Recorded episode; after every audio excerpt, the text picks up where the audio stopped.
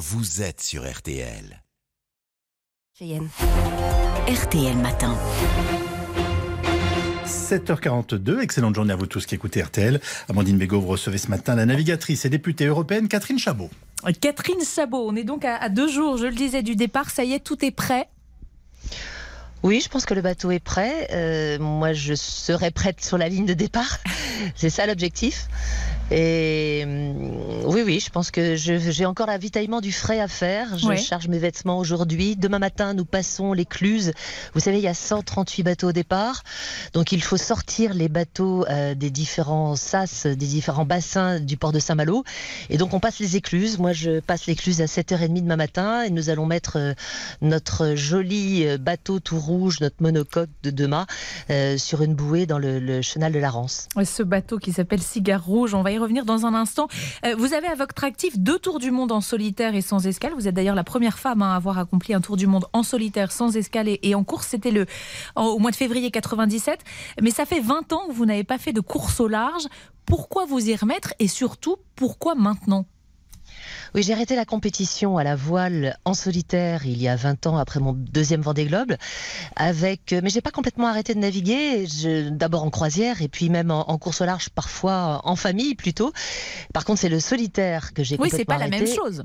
C'est pas pareil. Non, ça n'est pas pareil. Et, j'avoue qu'il y a deux ans, je n'imaginais pas du tout prendre le départ euh, de la route du Rhum. C'est mon mari qui, euh, il y a cinq ans, avait fait restaurer ce, bon vieux bateau de 90 euh, construit par Jean-Luc Van Den pour, pour courir lui-même la, route du Rhum. Il était inscrit à cette édition de 2022. Et puis finalement, je crois que plus il, je sentais que sa motivation était moindre et la mienne montait avec une envie, je ne vous le cache pas, ça fait trois ans que je suis au Parlement européen. Je ne pense pas avoir fait de matinale de RTL euh, dans ces dernières trois années. Depuis deux mois, je fais plus de médias que je n'en ai fait en trois ans. Parler des enjeux liés à la mer que j'essaie de d'éclairer euh, au Parlement européen, c'est pas si facile. Parler d'Europe et de mer, euh, mettre la lumière sur sur tous ces enjeux, c'est un peu le défi pour l'océan que je, je me lance. Et finalement, ça marche plutôt pas mal. En tous les cas, à terre pour l'instant. Avec un objectif donc forcément, bien sûr, politique. Euh, vous le rappeliez car vous êtes euh, députée euh, européenne. on est encore vraiment à la traîne en la matière, Catherine Chabot, parce qu'on on a quand même l'impression que la prise de conscience est là. quel est le problème d'après vous? C'est un manque de volonté politique? Je pense qu'on ne comprend pas forcément ce qu'est la mer. La mm. mer, pour, pour euh, la plupart de nos concitoyens, c'est la plage, c'est le poisson qu'ils ont dans leur assiette. Ils ne savent pas forcément que 90% des objets qui sont autour d'eux sont passés par la mer, que 99% de nos, nos liaisons par, euh, par Internet passent par les câbles sous-marins. Mm. On le voit avec la guerre en Ukraine. Le blé d'Ukraine, c'est par la mer qu'il doit être, qu'il doit être exporté à travers le monde. Euh, le, Nord Stream, le, le câble, le tuyau qui achemine le gaz russe et qui, qui explose, c'est par la mer. C'est en Baltique qu'il est. Il y a donc des enjeux géostratégiques. Si vous additionnez toutes les zones économiques exclusives des, des 27, l'Europe, l'Union européenne est le premier espace maritime au monde.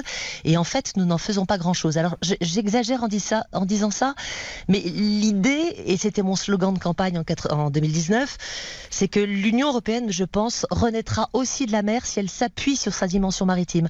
On, réclame aujourd'hui plus de souveraineté. Moi, un des sujets que je pousse au Parlement européen, c'est de relancer la construction navale européenne sur les navires verts. On doit décarboner le transport maritime. Bon, j'ai essayé de faire passer un, amendement il y a 15 jours au, Parlement euh, qui n'est pas passé malheureusement sur la propulsion vélique. Vous savez, la propulsion à la voile en complément de la, propulsion thermique sur nos navires de commerce. Euh, euh, alors, pour répondre à votre question, oui, c'est ce que j'allais vous dire. Il y a un manque de volonté politique ou pas Il y a une volonté, absolument. Il faut plus de volonté politique. Il faut une compréhension que même si l'océan, même si tous les citoyens n'habitent pas au bord de la mer, ils ont un lien avec l'océan. Mm. C'est la moitié d'oxygène qu'ils respirent. Les, pressions qu'ils mettent sur l'océan et qui le dégradent et qui réduisent la capacité de l'océan à absorber du carbone, qui l'acidifient, qui le réchauffent, etc., ça concerne pas uniquement les citoyens qui sont au bord de la mer.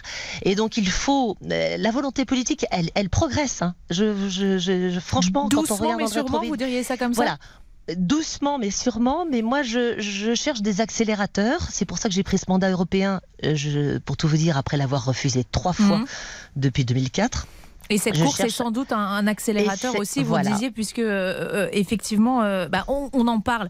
Euh, 20 ans sans course au large, on le disait. J'imagine qu'on reprend pas la mer. Comme ça, vous avez suivi une préparation particulière, Catherine Chabot? Alors d'abord, on a des, contraintes hein, vis-à-vis de l'orga- des obligations vis-à-vis de l'organisation, c'est-à-dire qu'il y a un parcours qualificatif à réaliser que j'ai réalisé en course cet été. euh, Sur la Dream Cup, Euh, j'ai même eu la chance de gagner cette course. Euh, je vous cache pas que euh, ça m'a fait du bien de retrouver le solitaire et de voir que finalement c'est un peu comme le vélo, j'avais tout, Ça pas tout pas, perdu. ouais. En revanche, bon moi je fête mes 60 ans à la fin de l'année. Mmh. 29 novembre. Euh, voilà, 29 novembre. c'est physiquement, c'est compliqué. J'ai des problèmes de genoux et donc j'ai travaillé ces derniers mois beaucoup mon physique. Et puis conjuguer le Parlement européen avec la préparation, c'est juste un défi incroyable. Mhm. Je m'étais programmé beaucoup de sorties en septembre et en octobre que j'ai quasiment pas pu euh, réaliser parce que nous étions à Bruxelles, à Strasbourg Mm. et que j'ai aussi une vie de famille et que le week-end j'essayais de voilà. Donc euh, je suis je me sens quand même prête parce que le bateau est simple. Ce bateau formative euh, ESC Business School pour euh, l'océan bien commun de l'humanité eh bien est un bateau fiable c'est un bateau sobre et c'est un bateau marin. Donc euh, C'est quoi voilà, votre objectif? Vous vous êtes fixé un, un nombre de jours? Alors l'objectif déjà c'est d'arriver en course. J'ai Mm. couru la route du Rhum en 98 et j'ai été au bout, mais malheureusement j'ai pas pu faire le tour de la Guadeloupe parce que bon, ma tête de m'a a cassé. Euh, sur le papier, euh, d'abord non, euh, Jean-Luc Van Den Ed a couru en 18 jours, mon mari en 22 avec des conditions météo très musclées il y a 4 ans. Je me suis fixé 20-21 jours. Après, moi mon objectif principal c'est d'arriver. Mhm. Mais maintenant, sur le bateau, le, le- sur le papier, le, le bateau peut faire un podium. Donc forcément, la compétitrice euh, est, sera euh, est un peu est un peu là. Euh, et j'espère, euh, voilà, euh, faire le mieux possible. Mon déjà mon, mon métier de marin. Et déjà, il va falloir passer les, les premières tempêtes. Euh, on va se prendre 50 nœuds à, à la sortie de la Manche euh, lundi. Ça va être, euh, ça va être copieux. Est-ce qu'il y a des points communs entre le métier de navigatrice et celui de députée?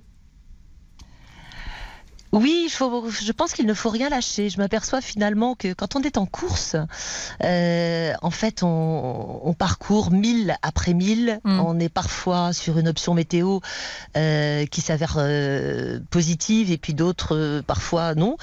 Euh, en politique, euh, finalement, c'est une politique, c'est aussi la politique des petits pas pour faire passer un amendement ou pour rallier, euh, pour arriver à, à finalement faire voter un texte. Il faut a- aller chercher les voix et il faut beaucoup de patience, je crois, dans les deux cas, beaucoup d'engagement. Il y a un milieu plus dur que l'autre ou pas? Euh, ça n'est pas la même difficulté. Avec la mer, on, on doit composer avec la mer et la mer, elle m'apprend énormément de choses. Elle m'apprend aussi à composer avec les individus. Donc il y a plutôt des similitudes. Je ne vous cache pas que je trouve, le Parlement européen, c'est à la fois enthousiasmant. J'ai vraiment l'impression de faire avancer des, des- même si c'est millimétrique, certains sujets comme euh, l'absorption Mhm.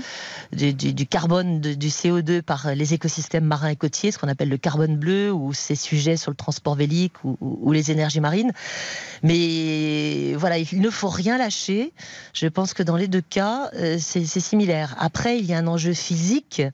euh, Oui, et- et alors, ce qui est- 20-21 jours, c'est long. Euh, vous allez peu dormir. On dort pas ou on- comment on dort d'ailleurs Oh, je- les premiers jours, avec les risques de collision, etc., moi, je, je- je reprends le rythme que je me connaissais, qui était des tranches de 20 minutes. Mhm. Mais une fois que j'ai fait le, le tour d'horizon, je, je retourne m'allonger, etc. J'essaie de me reposer le plus possible dès que la manœuvre est faite, mais c'est le, le bateau qui dirige.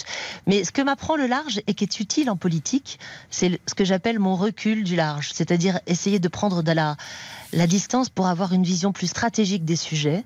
Et je trouve que, par exemple, moi j'ai parlé de sobriété énergétique tout à fait au début de la, juste après le démarrage du conflit euh, en Ukraine, parce que le marin sait que hum, on peut, ça ne suffit pas de parler d'efficacité énergétique, il y a tout de suite des gestes qu'on peut mettre Mm. en et voilà et des solutions qu'on peut mettre en œuvre et qu'il faut pas forcément attendre euh, eh bien de, de, de voter des lois etc Euh, et du coup l'Union européenne d'ailleurs réagit finalement un peu comme comme le marin dans la tempête je trouve Euh, moi je suis assez fière de ce qu'on fait euh, en ce moment euh, à l'échelle européenne finalement l'Europe euh, sort grandie je trouve de ces crises Merci beaucoup, euh, Catherine.